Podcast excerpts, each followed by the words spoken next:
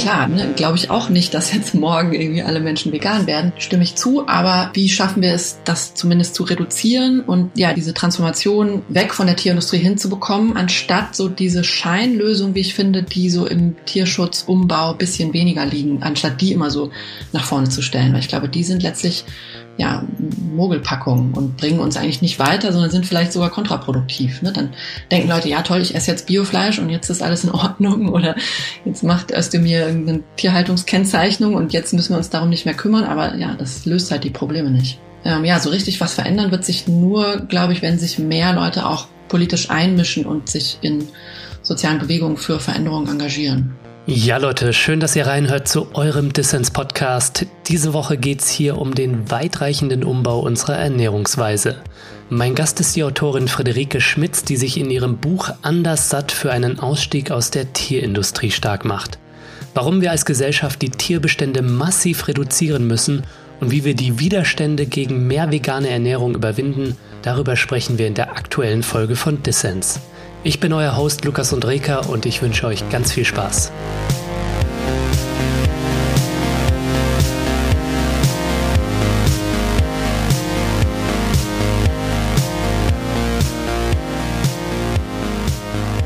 Friederike, schön, dass du beim Distance Podcast dabei bist. Hallo. Ich freue mich auch. Hallo.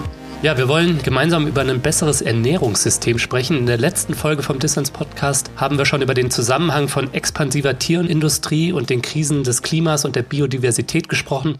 Ich möchte das hier gerne mit dir ein bisschen vertiefen, aber vor allem auch darauf schauen, wie könnte es eigentlich ganz anders gehen? Also wie könnten wir ein Ernährungssystem schaffen, das für Mensch und Tier besser ist? Mhm. Friederike, du forderst nämlich in deinem aktuellen Buch nicht die Verbesserung oder kleine Verbesserung beim Tierschutz, wie das auch gerade unser Ernährungsminister Cem Özdemir vorhat und die Bauern lehnen sich schon dagegen auf, sondern das Ende der Tierindustrie. Mit so einer radikalen Forderung, da rennt man natürlich gegenwärtig gegen Wände. Wieso ist der Ausstieg aus der Nutztierhaltung trotzdem das Gebot der Stunde? Ja, ich glaube, dass die Situation äh, einfach so dramatisch ist, dass die auch radikale Lösungen erfordert. Also dass leichte Verbesserungen oder kleine Reformen die Probleme nicht lösen. Und ähm, da, also ich führe ja da verschiedene Gründe auch an äh, in dem Buch für diesen Ausstieg aus der Tierindustrie.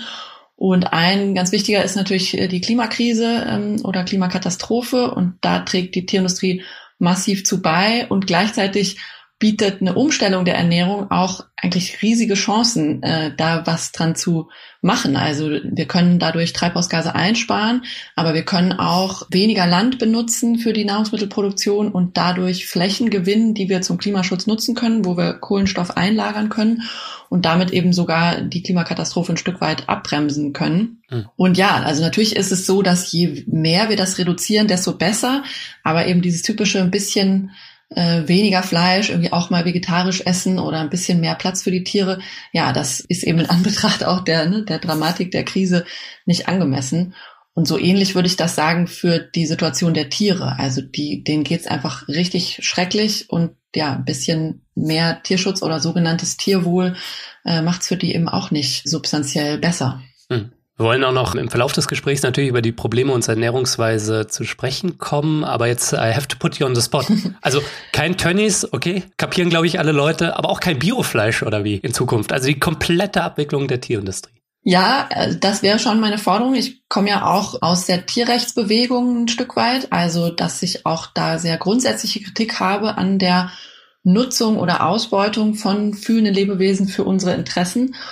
Und also da gibt es sozusagen einmal dieses grundsätzliche Argument, aber ist es auch, wenn man sich rein ganz praktisch konkret anguckt, ist die Biohaltung häufig ja gar nicht so, wie man, wie viele Leute sich das vielleicht vorstellen. Ne? Also auch die ist typischerweise nicht irgendwie gut fürs Klima ähm, und sie ist auch nicht gut für die Tiere. Also auch da haben Tiere wenig Platz, sind überzüchtet, äh, können ihre Bedürfnisse nicht ausleben, werden nach einem kurzen Leben geschlachtet.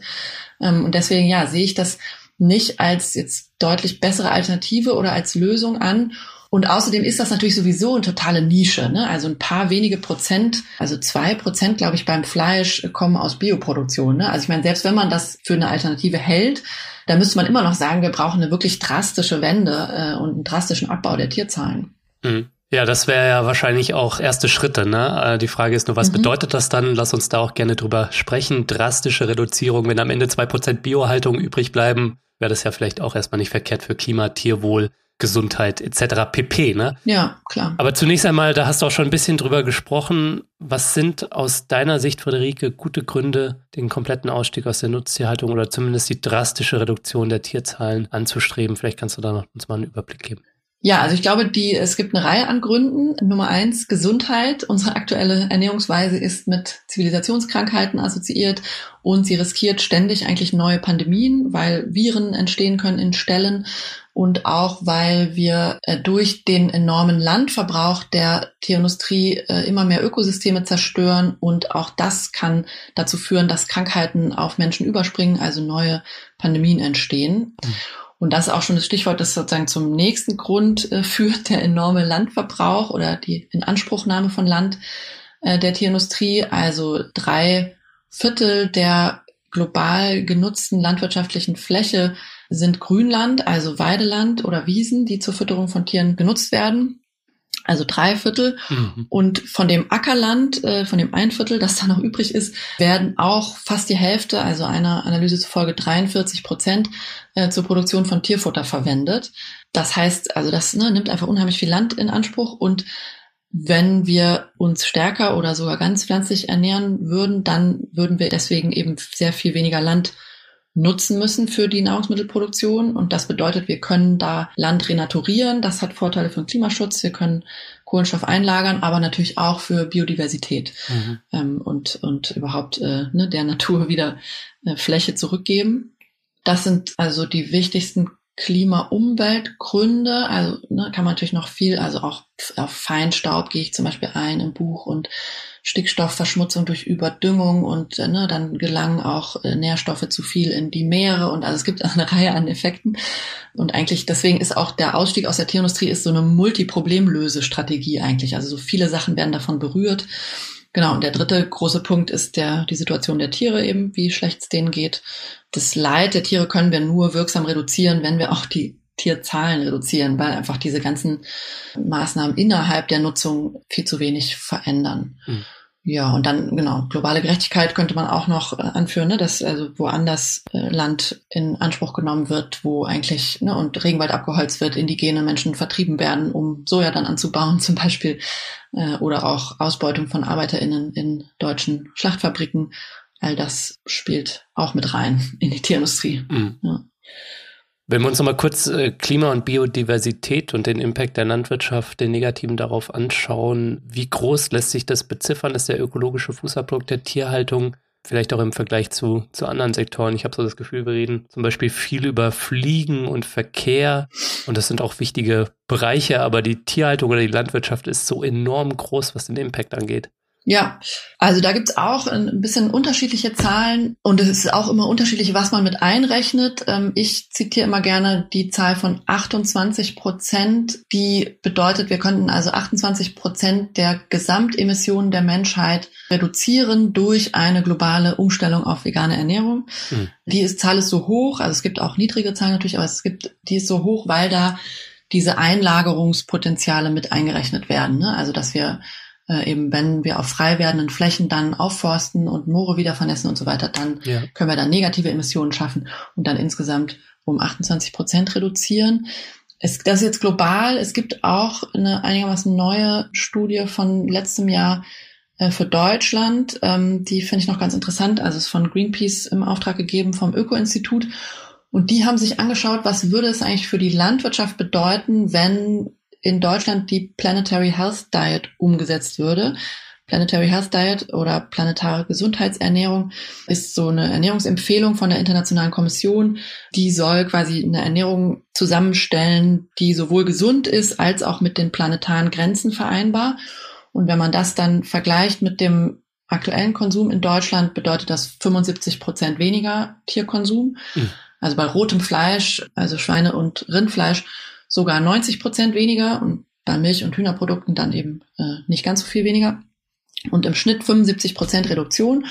Und wenn man das jetzt umsetzen würde, dann bedeutet das für die Landwirtschaft, sagt diese Studie, die bräuchte in Deutschland nur noch die Hälfte der Fläche. Sie würde drei Viertel der Treibhausgase einsparen, die heute durch die Landwirtschaft entstehen. Und wenn man dann auf diesen frei werdenden Flächen Wälder pflanzen würde, entzieht das der Atmosphäre rund 20 Millionen Tonnen Treibhausgase pro Jahr und würde quasi die Landwirtschaft insgesamt fast klimaneutral machen. Mhm. Also dann hätten wir, dann könnte man dann nochmal gucken, wie viel ist dann die Einsparung insgesamt, quasi statt der Rechnung zufolge, statt knapp 100 dann nur noch ungefähr null, also 100 Millionen Tonnen. Und das ist natürlich, ne, wenn man die nationalen Emissionen, wo sind die immer so, bei 600, 700 Millionen Tonnen, ne, ähm, dann ist das schon ein ordentlicher Batzen, also äh, 15 Prozent oder so. Das ist halt auch immer schwer zu rechnen, weil der Konsum ja international ist und die nationalen Emissionsbilanzen beziehen sich immer nur auf die Produktion in Deutschland. Ja. Ich glaube, das wird alles für zu weit, ne? Kannst du alles rausschneiden. ja, aber doch ganz praktisch, äh, wenn ich es mal so platt sagen kann, äh, für alle schnitzelfutternden Lindners da draußen nur noch ein Schnitzel statt zehn Schnitzel im Jahr. aber auf dieses Schnitzel könnt ihr euch dann ganz besonders freuen, zumindest in dem ersten Schritt. Ne? Aber auch das Schwein wollte nicht sterben. ja, ja, to be continued, Friederike, diese Diskussion, das werden wir hier nicht auflösen. Aber du gibst ja auch zu, eine drastische Reduktion der Tierzahlen wäre schon mal ein Anfang. Ja, also ne, natürlich, also hast du voll recht, dass eine drastische Reduktion schon gut wäre, aber trotzdem muss man, glaube ich, über die Reduktion mehr reden und nicht nur darüber, was noch übrig bleibt. Das ist jetzt gerade so aktuell, weil gerade am Montag ist so ein Artikel erschienen in der im Spiegel ähm, der berichtet über eine Studie vom NABU, vom Naturschutzbund. Die haben halt auch mal irgendwie ausgerechnet, ne, wie können wir die Landwirtschaft in Deutschland ähm, klimafreundlicher machen und haben dann auch äh, gesagt, naja, eine Halbierung des Fleischkonsums zum Beispiel wäre schon mal gut. Aber die muss es auch geben, sagen sie auch. NABU sagt, ne, wir brauchen unbedingt die Halbierung des Fleischkonsums. Und der Spiegel titelt dann, nicht alle müssen vegetarisch leben. so. Ich auch denke, die Hauptbotschaft dieser Studie ist, dass wir deutlich reduzieren müssen. Und das, ne, also das ist jetzt ein bisschen so ähnlich wie in dem, ne, mit, bei den anderen Klimathemen auch. Und ich glaube irgendwie in Anbetracht der ganzen Dramatik der Situation, ja, muss man einfach viel stärker über die Alternativen und über die Reduktion eben sprechen, anstatt immer, ja, ihr müsst nicht komplett vegan werden. Ja, okay, nee, aber reden wir doch trotzdem mal über Tofu und Linsen und Bohnen, anstatt über das eine Schnitzel, was man halt dann noch isst. ja. Ja, vielleicht können wir ja im Kleinen auch schon ein bisschen was anstoßen, ähm, auch wenn das nicht ausreichen wird und wir natürlich politisch auch aktiv werden müssen. Aber lass uns doch mal kurz über die persönliche Ebene sprechen, weil das hat natürlich schon auch viel mit Geschmacksgewohnheiten zu tun. Da nehme ich mich nicht aus. Ich ernähre mich ja mehrheitlich vegetarisch, so ab und an vegan und ab und an auch äh, mit Fleisch. Ne? Mhm. Wenn ich jetzt mal meine Geschmackssinne und Gewohnheiten herausfordern möchte, wenn ich noch mehr vegan leben möchte oder mehrheitlich vegan, wie das glaube ich wir alle zukünftig müssen, wie gehe ich da am besten vor? ja, ich glaube, ich würde zwei Tipps da geben. Und das erste ist nochmal quasi, bevor es in die Praxis geht, vielleicht auch noch mehr an der ja, so an der Reflexions- oder Motivationsschraube kann man ja auch drehen. Ne? Also das sozusagen, ich glaube, je, je wichtiger einem das ist, desto leichter ist es auch irgendwie offen zu sein für neue Geschmackserlebnisse zum Beispiel. Das heißt, du könntest zum Beispiel dich einfach noch mehr mit der Realität in der Tierhaltung auseinandersetzen, dir Videos anschauen von Mastanlagen aus Schlachthöfen. Oh Gott, die sind aber so furchtbar. Da schläft man so schlecht danach. ja, ja, das ist die Realität, ne? Und dann eben, oder und auch mit den globalen Folgen der Tierhaltung. Und also das war bei mir so, was eine wichtige Rolle gespielt hat. Ne? Ich habe mir einfach diese Realität angeschaut und dieses krasse Leid und diese Brutalität auch, mit der mit Tieren umgegangen wird. Und habe einfach gedacht, ich will damit nichts zu tun haben. Ähm, und dann war das irgendwie leicht. Das war nicht so, dass jetzt der erste Tofu, den ich da probiert habe, irgendwie so besonders lecker sein musste, um dabei zu bleiben, sondern das, ne, der hat einfach dadurch so gepunktet, dass er halt kein gequältes Tier war. So. Genau, also das wäre so der erste Punkt, einfach sich ne, auch dem das so ein bisschen an sich ranlassen stärker. Natürlich hat man da die Neigung, das irgendwie so nicht zu sehen und wegzuschieben, aber ich glaube, ja, es kann auch was zum Positiven verändern, da irgendwie auch ehrlich mit sich zu sein und ja, das einfach mal wahrzunehmen, wirklich, was da passiert.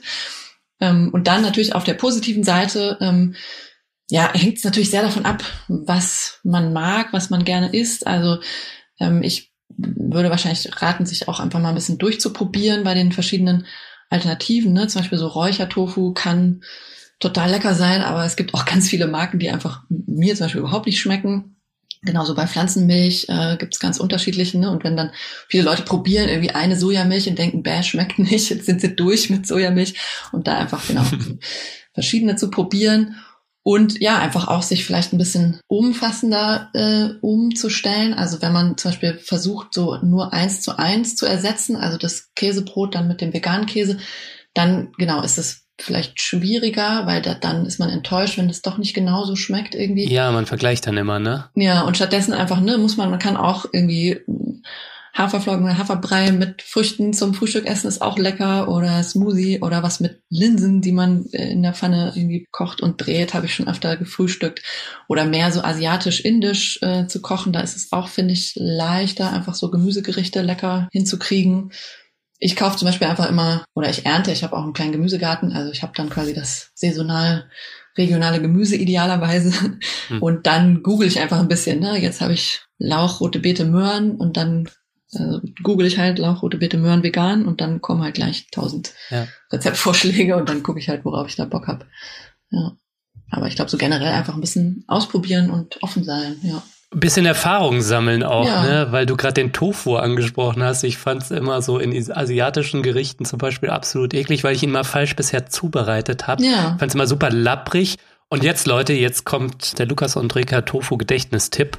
Ich bin nämlich auf Instagram, bin ich, äh, wow, das Gespräch hat eine Wendung genommen. Ich bin auf Instagram darauf gestoßen, wie man Tofu zubereiten muss, damit er geil ist. Und das sage ich euch jetzt. Und zwar tut man den vorher in Speisestärke wälzen, dann frittieren und danach marinieren. Und dann hat er außen so eine richtig geile Kruste, so crunchy und innen halt noch diese schöne Fluffigkeit. Und das war für mich das Tofu-Erweckungserlebnis. Seitdem fahre ich sowas von auf Tofu ab und wir haben hier, glaube ich, gerade zweimal wöchentlich in irgendeiner Form ein Tofu-Gericht. Da bin ich vielleicht auch in ein paar Wochen drüber, da brauche ich was Neues, aber auf sowas kann man in Insta-Reels dann auch stoßen und das macht einem, glaube ich, das vegane Leben dann auch einfacher. Ja, sehr schön. Aber wo du jetzt schon erwähnt hast, wo du dir so Inspirationen suchst und du googelst dann mal die und die Zutat, ähm, um auf äh, vegane Gerichte zu kommen, Vielleicht hast du ja einen Tipp für mich, weil ich auch ganz gerne äh, mir hier und da mal ein Kochbuch zulege. Mhm. Was sind denn so deine drei vielleicht liebsten Kochbücher, die du jetzt mir und vielleicht auch anderen Leuten da draußen empfehlen kannst, die uns veganes Essen ja erschließen möglicherweise oder besonders schmackhaft machen, die einfach zugänglich sind, damit jeder von uns vielleicht ein bisschen veganer was machen kann? Ja, tatsächlich jetzt so drei. Ich nutze halt so wenig Kochbücher. Ich habe immer noch so ein ganz altes vegan lecker lecker heißt das von okay. Compassion Media. Das ist äh, auch so ein bisschen so für Basics, so Hefeschmelz, den man so äh, zum Überbacken gut nutzen kann. Also das kann ich empfehlen. Das ist auf jeden Fall so. Also da kann man nichts falsch machen quasi. Das ist so so handfest irgendwie. Mhm. Ähm, und dann gibt's aber jetzt mittlerweile so viele, dass ich gar nicht so richtig eins, glaube ich, hervorheben kann. Na, da machen wir daraus tatsächlich, Friederike, eine Community Challenge. Ja, cool. Wir zapfen den General Intellect, wie du Marx das genannt hätte, oder die, äh, die Schwarmintelligenz, wie man das in Neudeutsch dann vielleicht sagt. Die zapfen wir an. Leute, schickt uns ähm, eure liebsten veganen Kochbücher ich habe einen guten, äh, sehr veganen Freund, Felix, wenn du das hörst, der hört auch den Podcast regelmäßig, äh, schickt ein paar Kochbücher und ich verlinke das dann in der nächsten Folge in den Show Notes oder ich mache einen Friends-Letter für alle Fördermitglieder zumindest. Äh, so können wir da, glaube ich, durch die Community ein bisschen was lernen. Cool. Und Blogs vielleicht auch, ne? Und es gibt ja auch noch Instagram-Kanäle, die, die auch viel. Ja, genau. Natürlich nicht nur in, in, in Buchform. Ähm, das Internet hat so viel mehr zu bieten. Aber ja, Leute, schickt was. Warst du eigentlich schon immer vegan und tierlieb, Friederike, oder was war dein Erweckungserlebnis? War das wirklich so ein Video, wie du vorhin angedeutet hast, auf das du zufällig gestoßen bist? So hast du ein Chicken Wing gerade vom KFC in der Hand gehalten und dann war da so eine militante Gruppe davor und hat so Videos gezeigt und die war ganz schlecht und nee. oder wie war das? Die habe ich bestimmt schon immer mal gesehen, aber halt nicht wirklich wahrgenommen dann lange.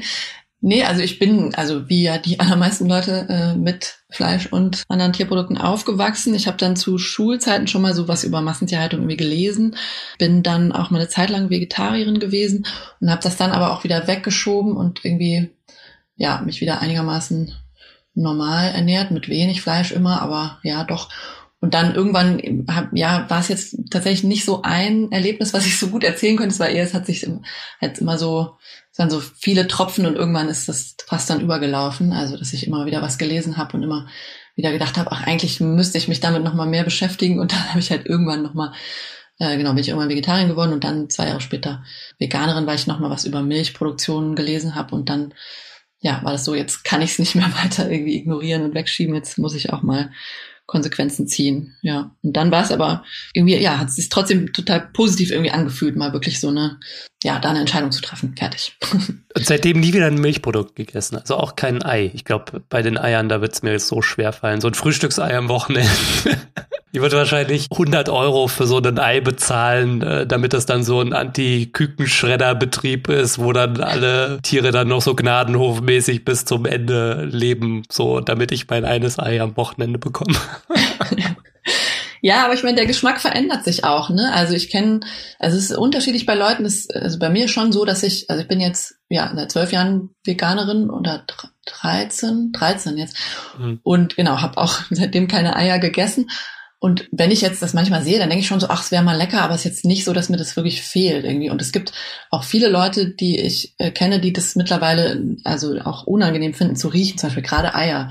Ähm, also das genau, man muss nicht denken, dass man, also dass der Geschmack einfach gleich bleibt, sondern dass ähm, ja, es verändert sich auch. Und dann wird es auch leichter, glaube ich. Ja. Mhm. Und genau, dann immer nur wieder an die Hühner denken, die eigentlich ne, Vögel sind, 20, 30 Eier äh, im Jahr legen, sonst die Urhühner, um ihre Küken dann auszubrüten und aufzuziehen und äh, stattdessen halt 300 Stück legen. Da kriegen die Entzündung der Legeorgane, kann auch ganz eklig alles aussehen. Und dann verliert, verliere ich zumindest auch wieder die Lust auf Ei. Lass uns mal, Frederik, über dein Buch sprechen. Das ist ja, fügt sich ein in eine Debatte, die in den letzten Jahren, glaube ich, auch an Fahrt gewonnen hat über unsere Ernährungsweise. Das heißt, anders satt, wie der Ausstieg aus der Tierindustrie gelingt.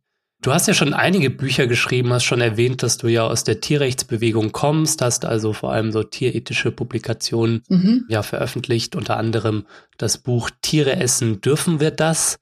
Wie fügt sich denn da dein neuestes Buch in ja, deine Arbeiten zum Thema ein und was für einen Beitrag für die aktuelle Debatte erhoffst du dir? Also ich habe mich eben viel mit Tierethik beschäftigt und mich auch engagiert in der Tierrechts-, Tierbefreiungs- und Klimabewegung und bin eigentlich dann über diese Beschäftigung zu der Überzeugung gelangt, ja, dass es, man es eben nicht nur so ethisch, das ja auch immer ein Stück weit theoretisch ist, betrachten kann, sondern es muss äh, darum gehen, dass praktisch zu verändern. Und dafür braucht es eben auch Vorschläge, Wissen, Forderungen, die eben realistisch umsetzbar sind. Mhm. Und da hatte ich den Eindruck, das fehlt noch ein bisschen in der Debatte. Also es gibt so viel, so zwei Positionen bisher, finde ich, in der so der politischen, gesellschaftlichen Diskussion. Nämlich? Äh, die eine Position ist so eine sehr grundsätzliche Kritik an der Tierhaltung, also die Tierrechtsposition, wo eben gesagt wird, ja, es müsste eigentlich sofort aufhören alles, weil die ne, Tiere nicht so ausgebeutet werden sollten und auch aus Klimagründen. Und da werden dann häufig aber nicht so realpolitische Vorschläge gemacht, wie es denn gehen könnte. Und umgekehrt gibt es dann die Positionen, die eben realpolitische Vorschläge machen. Und die sind dann häufig aber doch sehr gemäßigt, finde ich. Also ja, dann eben so in Richtung Umbau der Tierhaltung, bisschen mehr Tierschutz, äh, bisschen weniger Fleisch und so. Und das reicht halt nicht aus meiner Sicht. Ähm, und da wollte ich quasi diese Lücke füllen, indem ich eine sowohl eben ein Stück weit radikale Position vertrete, aber mit realistischen Forderungen und Maßnahmenvorschlägen. Genau, und deswegen hoffe ich mir für die Debatte, dass es eben auch so, so verstanden wird, dass stärker so diskutiert wird als eine reale Option, was wir machen könnten als Gesellschaft. Und auch, dass vielleicht noch ein Punkt, auch der mir auch immer zu kurz kommt in der Debatte, ist, dass ich glaube, dass eben soziale Bewegungen für den, diese Veränderungen total entscheidend sein werden. Ne? Also häufig wird dann gesagt, ja, ist alles schlecht und jetzt müssen irgendwie die PolitikerInnen müssen das und das tun oder äh, wir als KonsumentInnen müssen das und das tun. Und ich glaube halt, das ist zwar auch irgendwie wichtig und so, aber ähm, ja, so richtig was verändern wird sich nur, glaube ich, wenn sich mehr Leute auch politisch einmischen und sich in sozialen Bewegungen für Veränderungen engagieren. Ja, und den Punkt wollte ich also auch machen mit dem Buch. Ja. ja, das ist ein gutes Thema, weil ich glaube, Ernährung ist so ein, ja, glaube ich, Thema, was zum einen so persönlich ist, ne? Also weil wir auch täglich natürlich auch durch eigene Entscheidungen äh, Einfluss darauf haben, was wir zu uns nehmen. Und das wird ja auch zum Teil dann von Verbänden oder von der Politik oder von organisierten Interessen dafür genutzt, äh, so zu tun, als sei Ernährung eine rein äh, individuelle Entscheidung mit dem Einkaufskorb und als äh, solle da die Politik gar nicht groß Einfluss drauf nehmen. Mhm. Und die Kehrseite ist vielleicht auch so ein bisschen, dass die Leute auch so eine kleine Ohnmacht empfinden, weil wir sehen ja, dass sich trotz wachsender Zahl an Leuten, die sich bewusster ernähren, dann doch nicht genug tut. Ne? Und man sich aber vielleicht oder vielleicht auch einige Leute, die, die uns jetzt hier zuhören, sich fragen, ja, was lässt sich eigentlich mehr tun, als jetzt mit dem Einkaufskorb eine politische Entscheidung zu treffen? Und da wollen wir vielleicht nachher auch noch drüber sprechen oder vielleicht kannst du danach ein paar Tipps geben, was man tun kann. Mhm. Aber was jetzt gerade auch so die Bewegungen angeht, scheint mir manchmal zwischen Tierrechtsbewegungen und anderen progressiven Bewegungen der Zivilgesellschaft scheint mir auch manchmal so ein bisschen ein Graben zu bestehen. Da ist dann manchmal auf der einen Seite die radikale Forderung nach Freiheit für Tiere und Gerechtigkeit für Tiere. Äh, und das ist mitunter dann vielleicht, wenn man einen realistischen Blick hat, dann nicht sofort vereinbar ne, mit anderen Zielen. Geht da uns manchmal Schlagkraft verloren oder wie beobachtest du das? Wird da manchmal Zusammenarbeit verhindert? Ja, also ich denke auf jeden Fall, dass es mehr Zusammenarbeit braucht, stärkere Bündnisse, Allianzen auch zwischen den verschiedenen linken Bewegungen, also zwischen Tierrechtsbewegung, Klimabewegung, aber auch ne, für soziale Gerechtigkeit und auch für globale Gerechtigkeit, äh, dass es da auch viele Überschneidungspunkte gibt, ne, gerade in der Kritik an der Tierindustrie auf jeden Fall. Ja, ich glaube, da braucht es halt ja von, von beiden Seiten eine gewisse Bewegung, würde ich sagen. Ne? Also ich aus der Perspektive der Tierrechtsbewegung bin ich immer ein bisschen enttäuscht, dass das eben nicht noch in weiteren Teilen der Linken auch schon anerkannt wird, ne? dass eben, denn letztlich, also ja, wie du auch gesagt hast, das sind ja auch Gerechtigkeitsforderungen und in dem Sinne finde ich die jetzt gar nicht irgendwie übertrieben radikal, ne? sondern äh, also da geht es um fühlende Lebewesen, die Interessen haben, die uns in vielen Hinsichten äh, total ähnlich oder sogar gleich sind, ne? auch Schweine, Hühner, Rinder wollen irgendwie ein gutes Leben haben, wollen nicht Schmerzen leiden, wollen ihre Bedürfnisse ausleben können wollen nicht sterben, irgendwie für Profitinteressen zum Beispiel. Und ja, da finde ich es eigentlich oder verstehe ich eigentlich auch immer weniger, warum es dann nicht mehr Unterstützung auch und Solidarität und Verständnis vielleicht auch von den anderen Gerechtigkeitskämpfen her gibt, weil ne, ich einfach die, die Unterschiede nicht so groß sehen würde ähm, und eben finde, ja, wenn es einem um Kritik an Ausbeutung, an Unterdrückung geht, dann sind eben Tiere auch äh, davon betroffen. Genau, das ist das eine. Deswegen würde ich mir das einerseits wünschen, dass also ne, da einfach mehr Solidarität auch mit der Tierrechtsbewegung kommt aus der weiteren Linken.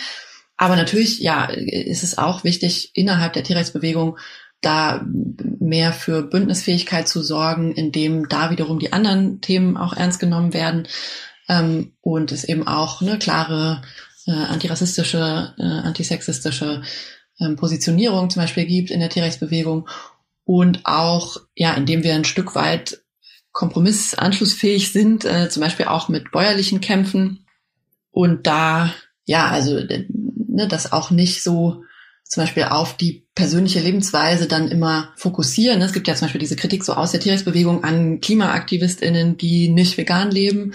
Äh, ne, wer nicht vegan lebt, ist kein, kein Klimaaktivist.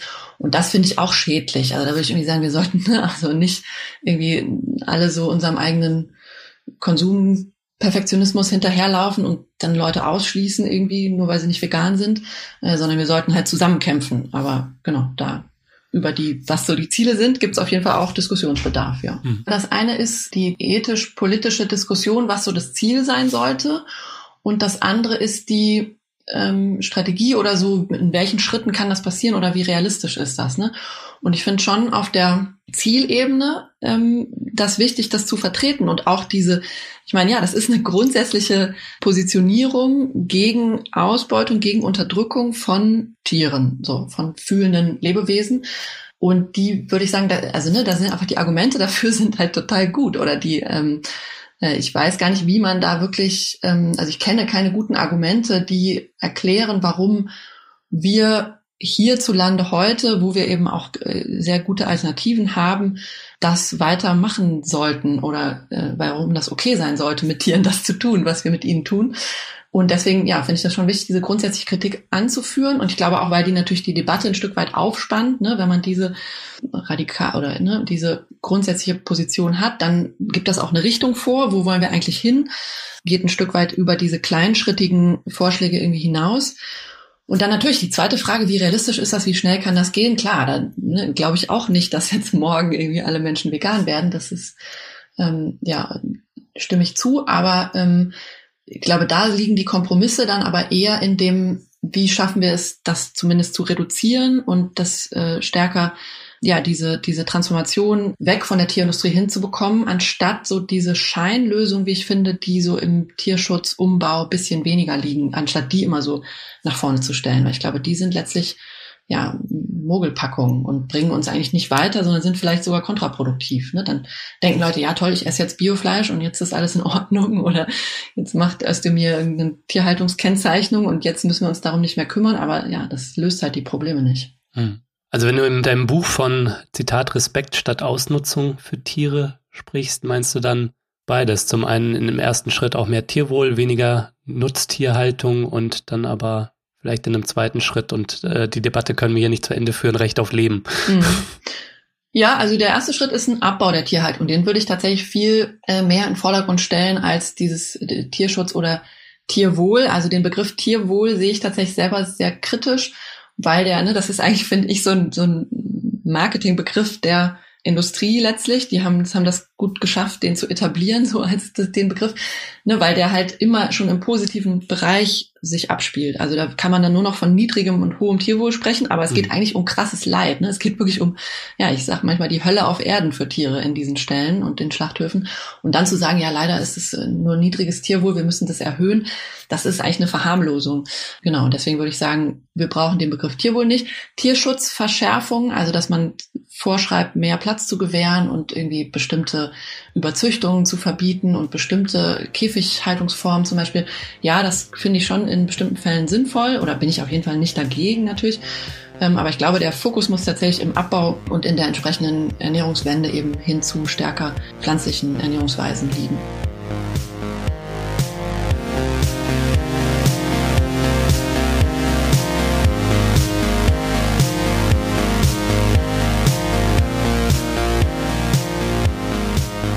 So, ich möchte die kurze Pause hier nutzen, um allen Fördermitgliedern vom Dissens Podcast zu danken, denn euer Support ermöglicht es mir Woche für Woche kostenlos für alle da draußen zu senden. Danke euch dafür. Jetzt ist es tatsächlich so, dass ich in meiner Elternzeitpause Ende vergangenen Jahres einige Fördermitglieder verloren habe, leider. Und das müssen wir jetzt so ein bisschen wieder aufholen. Deswegen, wenn du noch nicht dabei bist, dann werde doch jetzt Fördermitglied. Mitmachen kannst du schon ab 2 Euro im Monat und du ermöglichst dadurch eben nicht nur meine Arbeit, nein, es winken auch Goodies und du hast jede Woche die Chance auf interessante Gewinne. Auch dieses Mal gibt's für Fördermitglieder wieder was abzuräumen und zwar verlose ich das Buch von Friederike Schmitz, Anders satt, wie der Ausstieg aus der Tierindustrie gelingt. Alle Infos dazu und dazu, wie du bei Dissens dabei sein kannst, gibt's natürlich in den Show Notes und auf dissenspodcast.de.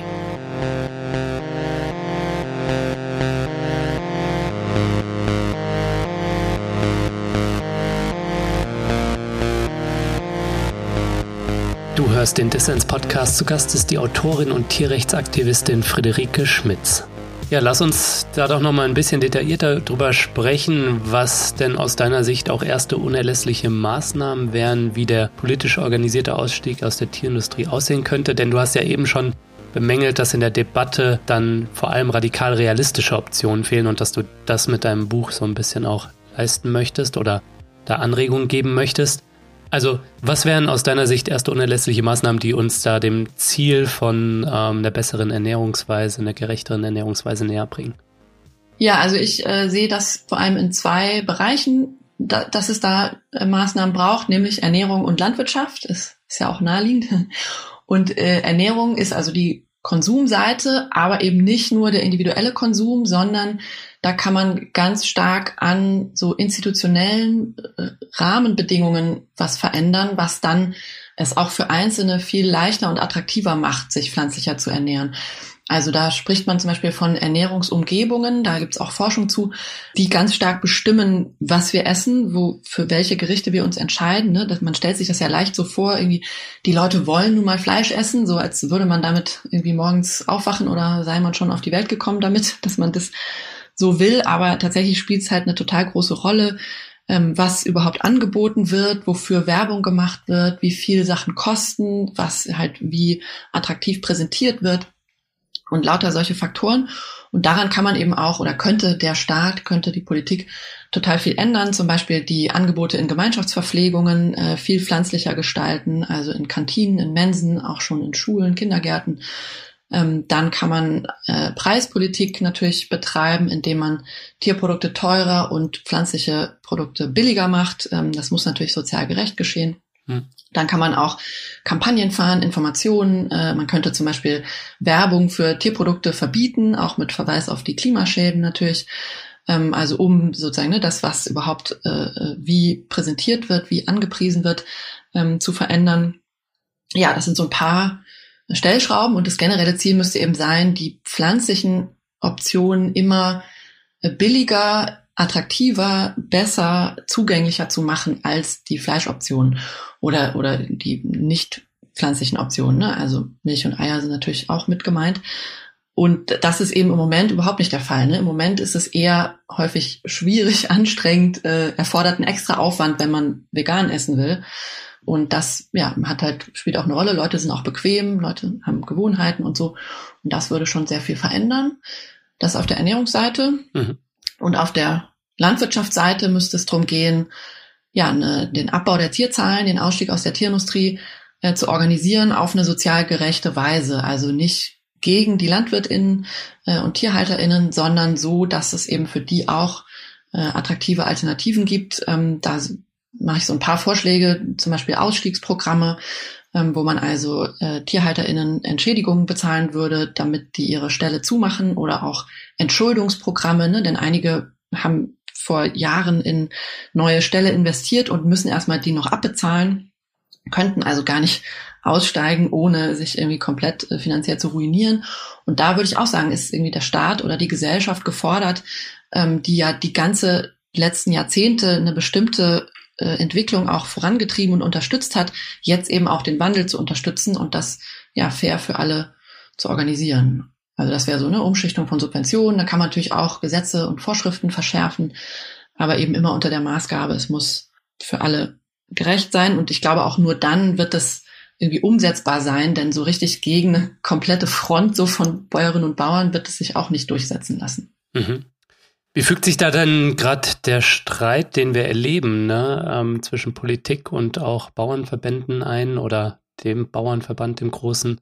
Denn die Bundesregierung versucht ja so ein bisschen äh, mit der Ernährungsstrategie zu steuern, dass äh, ein bisschen mehr Tierwohl wir haben, aber du kannst das natürlich auch gleich äh, selbst bewerten, wie du da drauf blickst, dass also bewusster aber im Supermarkt konsumiert wird. Und dagegen gibt es jetzt auch einen, einen, großen Sturm der Bauern. Wir haben es auch im Nachbarland in den Niederlanden erlebt, zuletzt, dass es große Bauernproteste gab, äh, als dort angekündigt wurde, dass die Tierzahlen tatsächlich absolut reduziert werden sollen. Wie beobachtest du das? Ja, also auch da, ne, die, die Ernährungsstrategie würde ich dann eher der Ernährungspolitik zuordnen und da, also die würde ich äh, so bewerten, also die wurden jetzt ja auch erst die Eckpunkte veröffentlicht, die soll ja noch im Detail ausgearbeitet werden jetzt im Laufe des Jahres 23. Da stehen schon so ein paar gute Sachen drin, finde ich. Also dass überhaupt äh, Umstellung auf äh, pflanzlichere Ernährungsweisen so ein wichtiger Schlüssel sind für äh, verschiedene Probleme, steht da schon drin es ist halt alles noch recht unkonkret. Ne? Da stehen kaum so wirklich äh, greifbare Maßnahmen drin. Ähm, deswegen bin ich da noch ein bisschen skeptisch, inwieweit das jetzt bei so Ankündigungen bleibt oder wie ernst das eben dann tatsächlich umgesetzt wird, mit wie, wie wirksamen Maßnahmen. Und das Ganze, ja, macht nur Sinn, wenn die Landwirtschaft entsprechend geändert wird. Und das äh, sehe ich nicht. Also da ist eben der totale Fokus dieser Umbau, ähm, wo also jetzt äh, diese neue Tierhaltungskennzeichnung eingeführt wird, wo also die einfach sehr geringe Unterschiede nur vorsieht zwischen so verschiedenen Haltungsstufen. Also die bringen den Tieren total wenig. Das ist für die Schweine eigentlich ne, wirklich minimal mehr Platz. Ähm, und äh, da also bleibt so die viele Grundbedingungen bleiben bestehen, aber dafür sollen jetzt TierhalterInnen gefördert werden. Ähm, wenn sie ihre Stelle entsprechend umbauen, äh, soll es dafür Geld geben. Und das, genau, da sehe ich die Pläne problematisch, also oder kritisch, weil ich glaube, das kann eher hohe Tierzahlen und Probleme stabilisieren, äh, weil ne, man, die Bauern sich eben jetzt nochmal da investieren, nochmal Geld in die Hand nehmen, die Stelle umbauen, obwohl dann äh, das sich eigentlich total wenig ändert für Tiere oder Klima und dann müsste es aber nochmal 10, 20, 30 Jahre weiterlaufen, damit das überhaupt sich finanziell lohnt für die.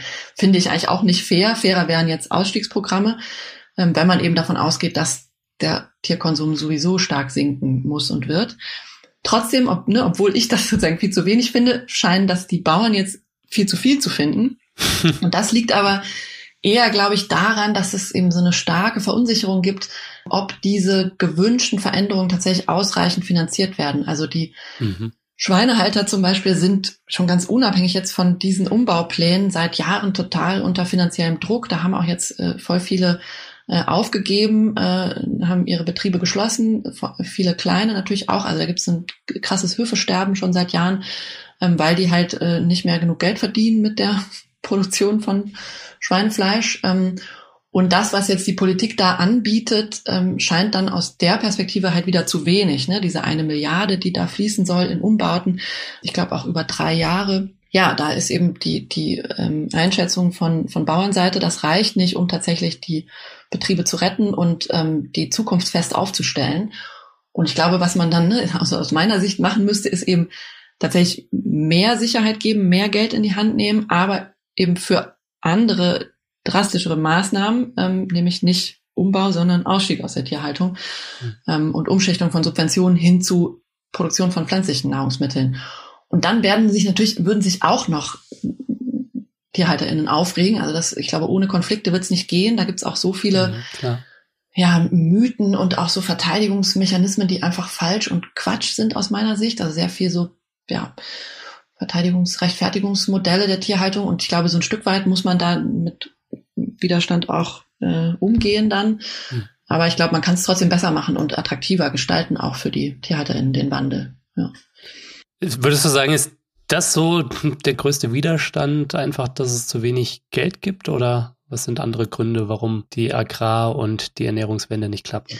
Ja, ich glaube, es gibt eine Vielzahl von Faktoren. Ne? Muss man gucken, je nachdem, wer jetzt ablehnend entgegensteht. Also natürlich die großen Fleisch- und äh, Milchkonzerne zum Beispiel, die haben natürlich einfach ganz handfeste finanzielle Interessen auch, äh, die sie da und die haben auch einen Einfluss in den Lobbyverbänden und die Lobbyverbände haben einen Einfluss auf die Politik. Mhm. Das ist ein Faktor. Dann gibt es natürlich auch von äh, BürgerInnen äh, Bedenken, Ablehnung ne, gegenüber so Vorschlägen, jetzt äh, sollen alle irgendwie kein Fleisch mehr essen. Dann schreien natürlich auch viele Leute auf und sagen, wie, das ist doch meine Freiheit und so. Ich wollte gerade sagen, das scheint ja auch kulturell bedingt erlernt, so ein bisschen die letzte Freiheitsbastion. Ja. Sie gehen für nichts auf die Barrikaden, aber fürs Fleisch. ja, das ist auf jeden Fall auch ein, ein wichtiges Hindernis, auf jeden Fall, ja. ja. Ich meine, generell natürlich so eine Pfadabhängigkeit, ne, so eine Angst vor Veränderung, äh, Ablehnung von Veränderung immer diese, ich meine, und dann spielt immer noch, das ist, steckt ja häufig bei diesen, diesem Aufschrei gegenüber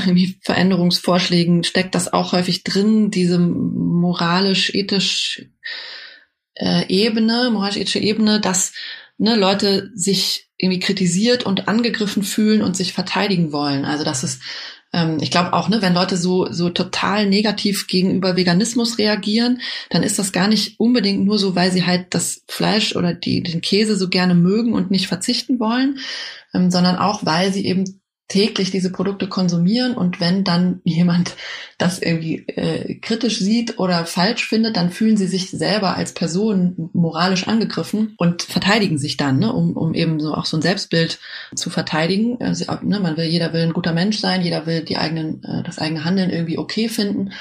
Ähm, und so ähnlich gibt's natürlich auch bei den äh, LandwirtInnen. Also das ist ein ganz großes Problem generell auch für Veränderung, dass so Kritik an den aktuellen Praktiken von Agrarseite häufig sehr stark so abgelehnt wird, weil das als Kritik an ihnen als Personen verstanden wird. Also dass die dann, ne, wir sind die Tierquäler, wir sind die äh, äh Flussvergifter und so, äh, wenn halt Pestizideinsatz oder äh, die Tierhaltung kritisiert werden. Obwohl das gar nicht so persönlich, also ich meine das nie persönlich, ne? Ich meine, da gibt's große Probleme und ich möchte, dass es sich ändert. Aber nicht, weil irgendwie die LandwirtInnen jetzt schlechte Menschen sind, ähm, aber das wird trotzdem so verstanden häufig. Und dann, ja, deswegen wird das immer so mitverhandelt, irgendwie so, so moralische äh, Anständigkeit irgendwie. Ja, und das macht es auch schwierig teilweise.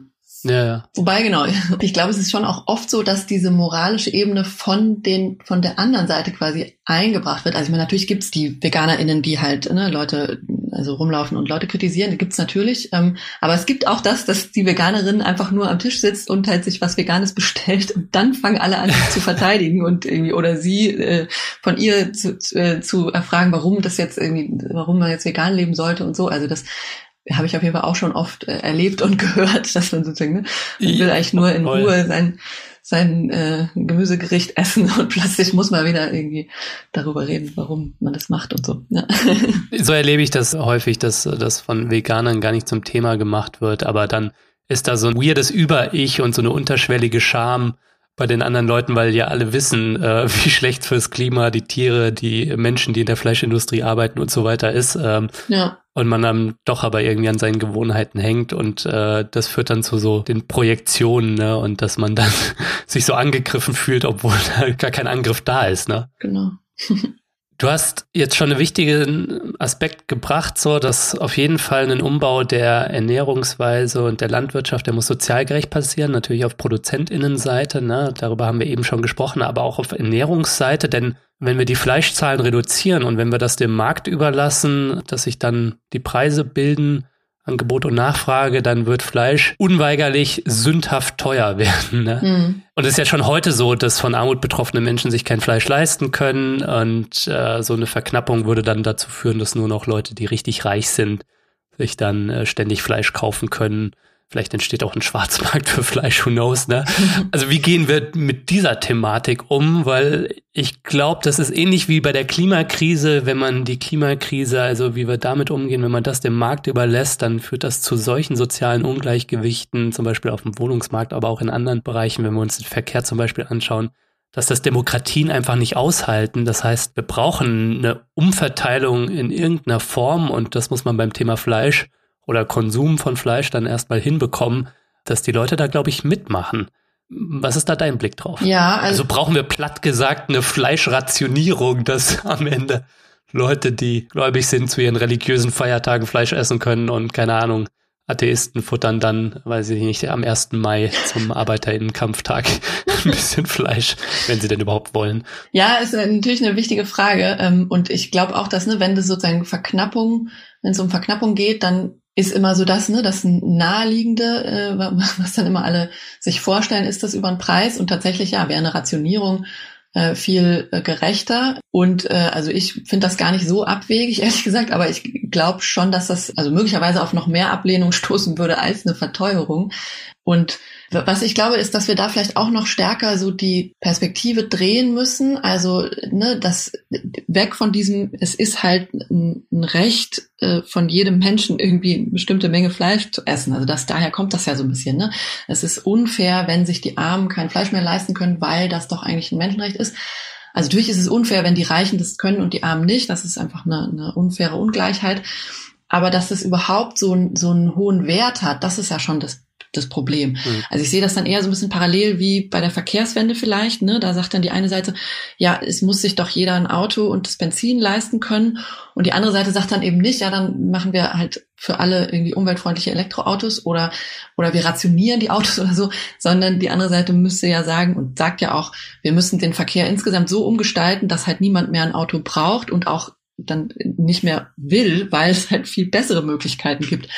Und ich glaube, ich würde das so ähnlich sehen. Also wir müssen irgendwie dahin kommen, dass es halt auch nicht mehr so, ein, so einen Wert hat, dass einfach die pflanzlichen Angebote so gut sind, so attraktiv sind, dass das eben für alle ausreichend ist. Ja, weil ne, wenn man dann tatsächlich in so Gerechtigkeitsfragen die Tiere auch wieder ernst nimmt und mitdenkt, ja, dann haben wir einfach kein Recht, egal ob arm oder reich, äh, ein anderes Lebewesen zu, zu töten, nur weil wir es essen wollen. So, und dann würde ich sagen, da ist eigentlich die viel fundamentalere Gerechtigkeitsfrage und natürlich globale Gerechtigkeit auch. Ne? Wenn das immer mit Klimaschaden einhergeht, ja, dann zu sagen, die, die, ja. die armen Leute müssen, haben doch, die armen Leute hier haben das Recht, auf Kosten der zukünftigen Generationen und des globalen Südens und so weiter, äh, irgendwie das zu tun, was sich halt hier in den letzten Jahrzehnten so etabliert hat, würde ich halt sagen, da läuft ja auch was falsch. Also genau, da würde ich einfach noch ein bisschen systemischer denken. Wir brauchen einfach eine generell andere Ernährung. Ja. Ja, voll. Also das ist ja auch was, was, also wenn es um die Verteidigung der imperialen Lebensweise oder der imperialen Ernährungsweise geht, dann entdecken, glaube ich, viele dann plötzlich ihre soziale Ader, aber es ist genau, eben nur eine soziale Ader für, für wenige Leute in der Welt, ne? nämlich Leute, die in Deutschland leben, ja. zum Beispiel, oder in Europa. Ne? Und das kann es natürlich nicht sein. Aber ja, Rationierung, das ist, glaube ich, zukünftig ein zunehmend wichtiges Thema. Mhm. Da sind die Widerstände groß bei Verzicht und Rationierung. Ähm, ohne wird's meiner Ansicht nach nicht gehen. Mhm. Friederike, du hast für Anders satt dein Buch, da erörterst du natürlich Alternativen. Du schaust aber auch ein bisschen darauf, was jetzt schon gelebt wird und was vielleicht auch in Zukunft äh, problematische Irrwege bei der Suche nach der neuen Ernährungsweise sind. Vielleicht kannst du uns einmal mitnehmen auf deine Suche in deinem Buch. Welche Begegnung oder welches Beispiel hat dich da ermutigt? Und welche Entwicklungen in Sachen Ernährung, die jetzt vielleicht auch vom Markt uns vorgeschlagen werden als äh, die Zukunft der Ernährung, mhm. was beunruhigt dich da vielleicht, die beiden Ebenen?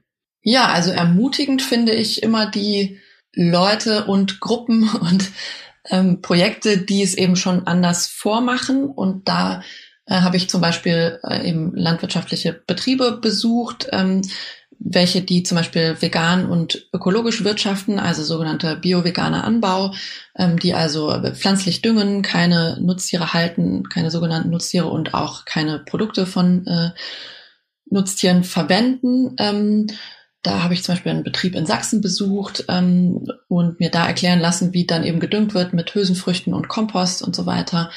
Aber auch spannend finde ich immer die Projekte, wo das noch äh, verbunden wird mit ebenso sozialen, organisatorischen Fragen, also äh, Stichwort solidarische Landwirtschaft, da sehe ich auch, das sehe ich auch als total wichtige ähm, noch Nische natürlich, aber eine, die äh, eigentlich schon vormacht, wie man auch anders äh, wirtschaften könnte. Ähm, da habe ich auch eine solidarische Landwirtschaft, die auch bio-vegan wirtschaftet, in der Nähe von Hannover besucht. Mhm. Und das war auch total schön zu sehen. Da habe ich auch ein bisschen mitgeholfen, dann an so einem äh, Aktionstag quasi, wo viele Mitglieder dann äh, mit aufs Feld gekommen sind und Zwiebeln eingepflanzt haben und Kürbis gemulcht haben und so.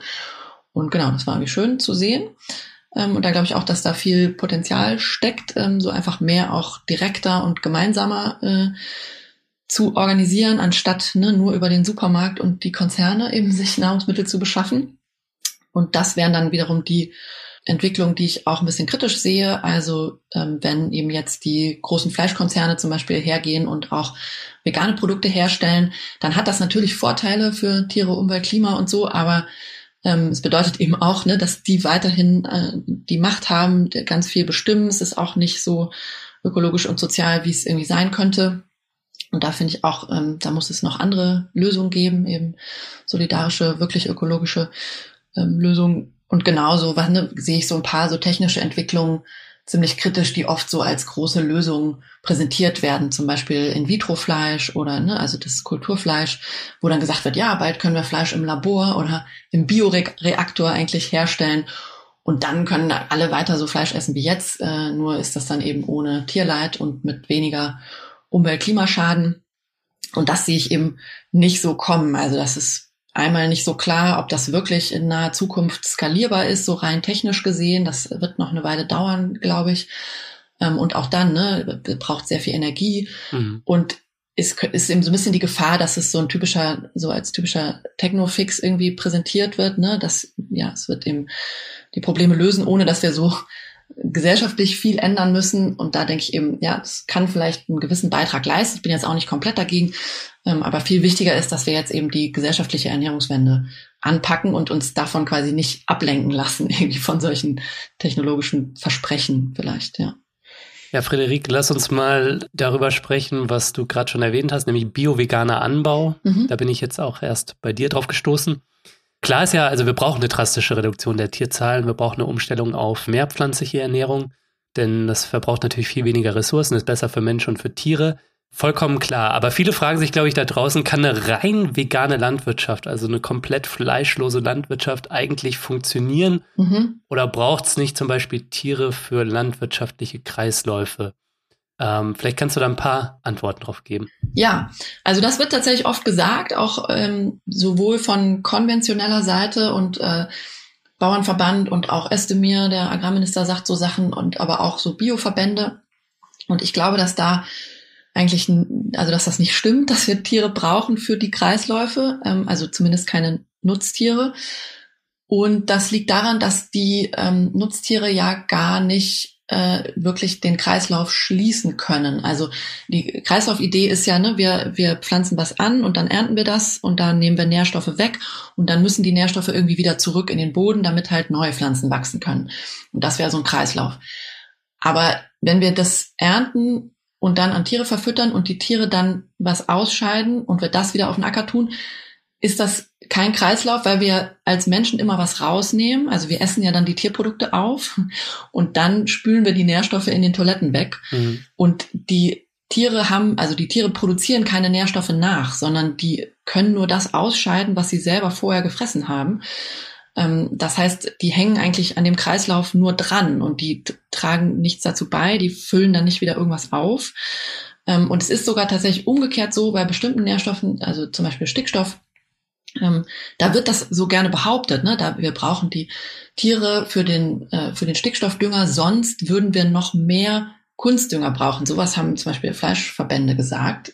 Und jetzt, wo wir ne, im Zuge von äh, Ukraine-Krieg und so, äh, wollen wir kein Erdgas aus Russland haben und Kunstdünger wird aus Erdgas äh, unter anderem hergestellt.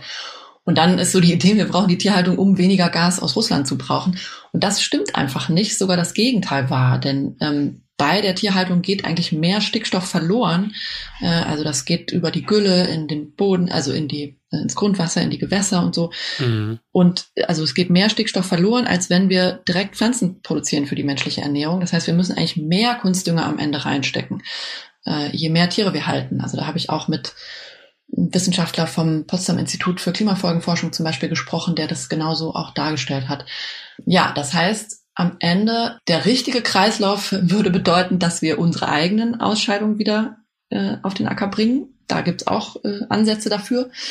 Ähm, aber solange das nicht passiert, helfen die Tiere nicht beim Kreislauf. Ähm, die können, genau, einfach, weil sie keine Nährstoffe herstellen.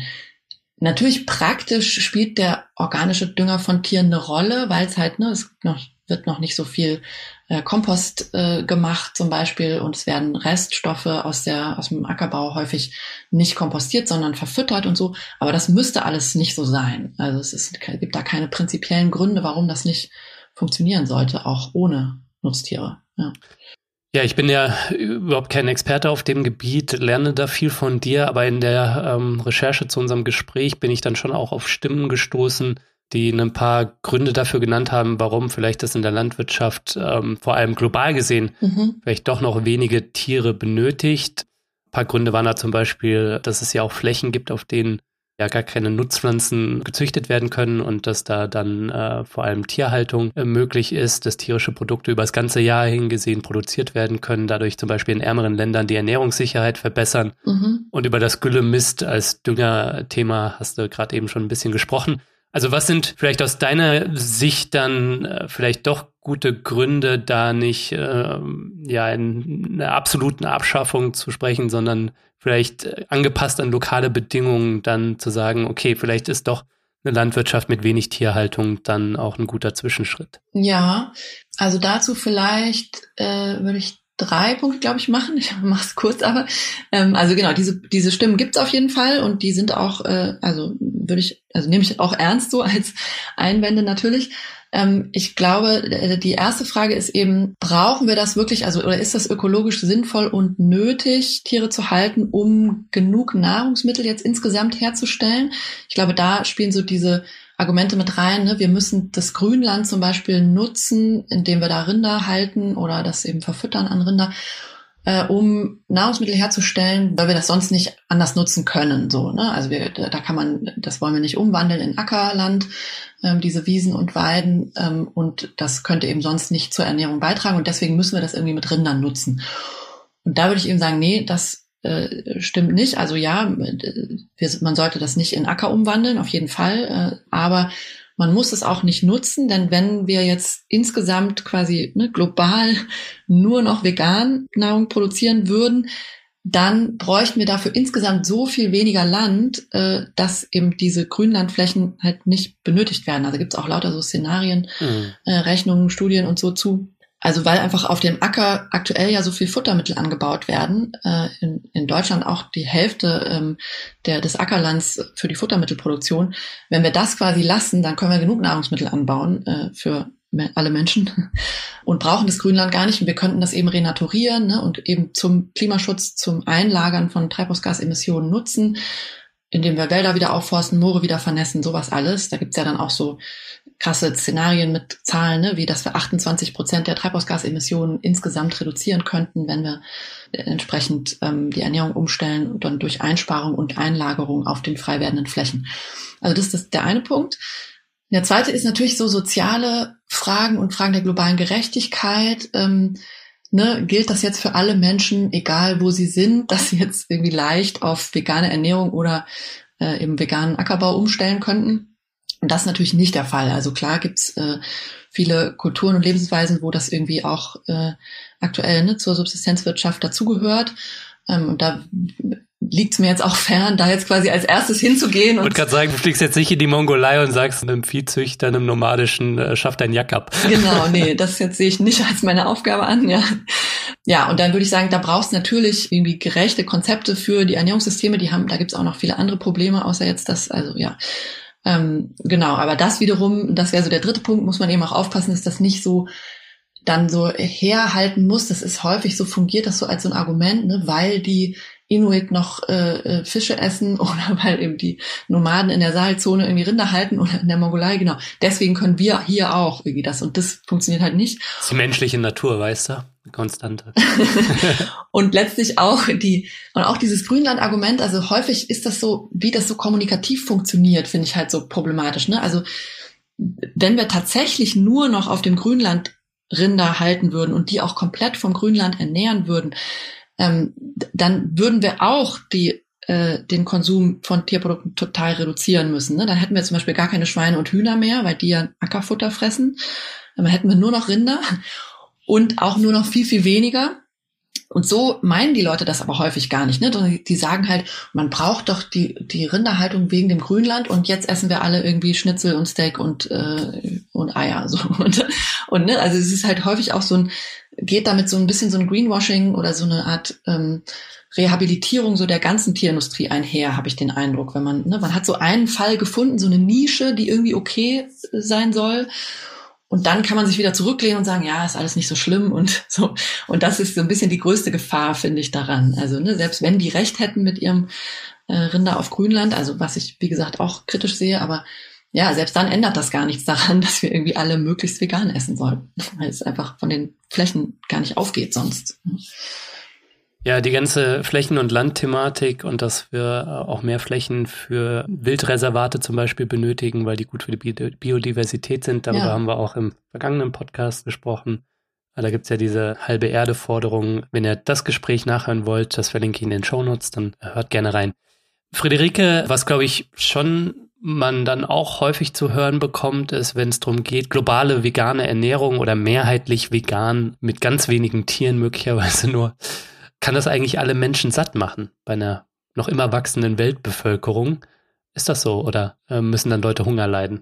Nee, ganz im Gegenteil. Also das kann natürlich äh, viel mehr Leute sogar satt machen, weil ja äh, Tierhaltung ineffizient ist. Also man braucht viel mehr äh, Fläche, viel mehr Ressourcen, um äh, quasi dieselbe Menge also in Gewicht oder auch in Eiweiß, zum Beispiel in bestimmten Nährstoffen, als Tierprodukt herzustellen, als äh, wenn wir halt die ne, äh, Pflanzen essen. Also hm. genau, deswegen ist das eigentlich das Gegenteil wahr. Also für die bessere Welternährung müssen wir pflanzlicher essen. Wie, ne, wie gesagt, mit diesen Ausnahmen, wo es eben für die äh, Lebensbedingungen äh, direkt äh, relevant ist, dass Leute, ne, die halt von der Tierhaltung leben und sonst äh, eben zu arm sind, um sich zu ernähren. Also das ist dann eher das Problem. Aber die, genau, also jetzt sozusagen rein ökologisch von den Flächen und von den Ressourcen macht es total Sinn. Ja, ich habe die wahnsinnige Zahl gelesen. Ähm, vielleicht kannst du die bestätigen, dass mit einer veganen Landwirtschaft wir drei bis vier Milliarden Menschen mehr ernähren könnten als mit der derzeitig sehr tierlastigen Nahrungsmittelproduktion. Und das ist, glaube ich, so eine Zahl, die auch so ein gutes Argument ist gegen zum Beispiel so rassistische Überbevölkerungsdiskurse, wie sie zum Teil auch so in der Umweltschutzbewegung vorkommen, wo es dann heißt, okay, wir müssen irgendwie die menschliche Überbevölkerung eindämmen, um unsere Probleme zu lösen. So, äh, es hat aber mehr was mit unseren Ernährungssystemen und mit globaler Ungleichheit zu tun. Das sind die Probleme, an die wir ran müssen. Ja, auf jeden Fall. Also die Zahl äh, kommt mir auch so in der richtigen Größenordnung vor, auf jeden Fall.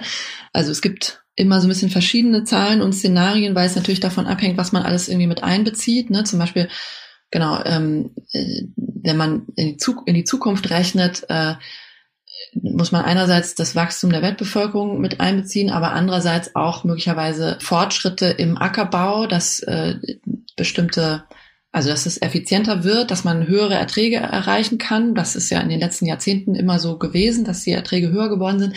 Gleichzeitig müsste man aber auch äh, dann wiederum Einschränkungen durch äh, Klimawandeleffekte mit einbeziehen. Ähm, und deswegen gibt es da so eine Reihe an verschiedenen ähm, Zahlen und Szenarien. Aber ja, man, also das scheint mir in der richtigen Größenordnung. Man kann deutlich mehr Menschen ernähren mit pflanzlicher Ernährung, ja. Friederike, zum Abschluss, wir müssen leider, die Zeit ist fortgeschritten, schon auf die Zielgerade biegen. Mhm. Was sind denn aus deiner Sicht die entscheidende Hebel, die entscheidenden Hebel, das System zu verändern? Weil es ist natürlich gut, wenn ich jetzt ja durch unser Gespräch und auch durch andere Gespräche mich äh, zukünftig veganer ernähre und vielleicht auch Leute, die uns hier zuhören, bewusst konsumieren kann ein Anfang sein, aber es wird nicht ausreichen. In deinem Buch schreibst du, wir müssen nicht in erster Linie anders konsumieren, sondern rebellieren. Ne? Mhm. Was können die Leute, die uns hier zuhören, dann praktisch tun? Was, was ist die Rebellion, die du dir wünschst? Ja, also ich glaube, für die, die gesellschaftliche Transformation braucht es tatsächlich die, ja, den Einsatz von vielen Leuten, soziale Bewegungen. Und da unterscheide ich so drei Strategien. Also das habe ich mir auch nicht selbst ausgedacht, habe ich von äh, anderen Texten, die über äh, gesellschaftliche Veränderungen äh, geschrieben wurden. Und die eine Strategie ist die der kleinen Schritte, also wo tatsächlich auch kleine Veränderungen, äh, solange sie in die richtige Richtung eben führen, äh, sinnvoll sind. Und ich glaube, da können sich auch viele Leute so im eigenen Umfeld für einsetzen. Ne? Also in der Schule oder in der Unimensa oder in der Betriebskantine mal nach mehr veganen Optionen fragen oder dass, wenn man zum Beispiel äh, unterrichtet oder irgendwie Veranstaltungen macht, da das Thema mal einfließen lassen. Je nachdem, ne, wo man arbeitet oder was man so macht oder wo man auch aktiv ist, kann ja auch in anderen politischen Gruppen das Thema einfließen lassen. Das irgendwie einfach so mitzudenken und da auch kleine Veränderungen, dass die Konferenz halt, äh, wenn man auf einer Konferenz äh, organisiert, zum Beispiel, dass da halt pflanzliche, äh, pflanzliches Catering äh, angeboten wird. Lauter solche Veränderungen sind, glaube ich, wichtig also um auch andere Normalitäten zu schaffen ähm, und einfach im Umfeld das auch äh, voranzubringen, das Thema. Mhm. Dann die zweite Strategie ist Aufbau von Alternativen, also dass man Betriebe unterstützt, zum Beispiel in der solidarischen Landwirtschaft Mitglied wird ähm, oder eben direkt bei äh, den Bäuerinnen und Bauern, die vielleicht äh, ohne Nutztiere arbeiten, äh, die da, wenn da welche in der Nähe sind, auch biovegan zum Beispiel, die unterstützt. Aufbau von Alternativen von unten. Mhm. Und dann braucht es aber, glaube ich, drittens auch die Bruchelemente, so werden die genannt. Ähm, ja, also die so nochmal mehr Druck erzeugen, gesellschaftliche Verhältnisse in Bewegung bringen, ähm, über zivilen Ungehorsam, Widerstand, Massenbewegung. Ähm, und da sehe ich das so ein bisschen parallel auch mit der Klimabewegung, also da muss es mehr Zusammenarbeit geben und gleichzeitig muss es aber auch irgendwie noch andere Strategien geben, weil die Klimabewegung zeigt ja eigentlich ganz gut, da gibt es die Massenbewegung, da gibt es auch äh, zivilen Ungehorsam und Widerstand und trotzdem bringt das noch nicht genug. ne? Also Lützerath wurde gerade geräumt, ähm, trotz all des Widerstands. Und da denke ich, ja, das kann alles nur funktionieren, so die grundlegende Transformation der Gesellschaft, zu der ich eben sowohl die klimagerechte Transformation als auch den Ausstieg aus der Tierindustrie zählen würde das wird nur gelingen, wenn da noch mehr Leute mitmachen, wenn das einfach noch stärker wird, diese, diese Bewegung und auch reale Gegenmacht aufgebaut wird dabei.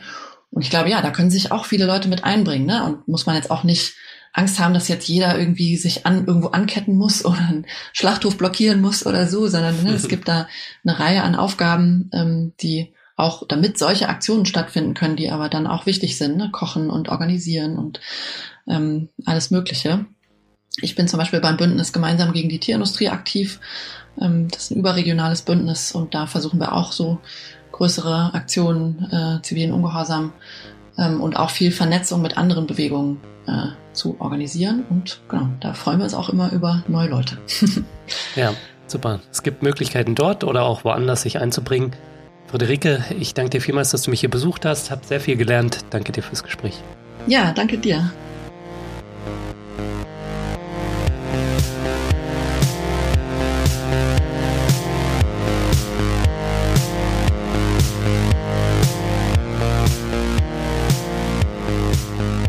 Ja, das war's auch schon wieder vom Dissens Podcast für diese Woche. Schön, dass ihr alle dabei wart. Mein Gast war die Autorin und Tierrechtsaktivistin Friederike Schmitz. Wenn ihr euch für ihre Arbeit oder ihr Buch an das Satt interessiert, dann schaut mal in die Shownotes, da habe ich alles Wissenswerte verlinkt. Und vergesst nicht, damit ich Dissens weiterhin für alle da draußen kostenlos machen kann, bin ich auf euren Support angewiesen.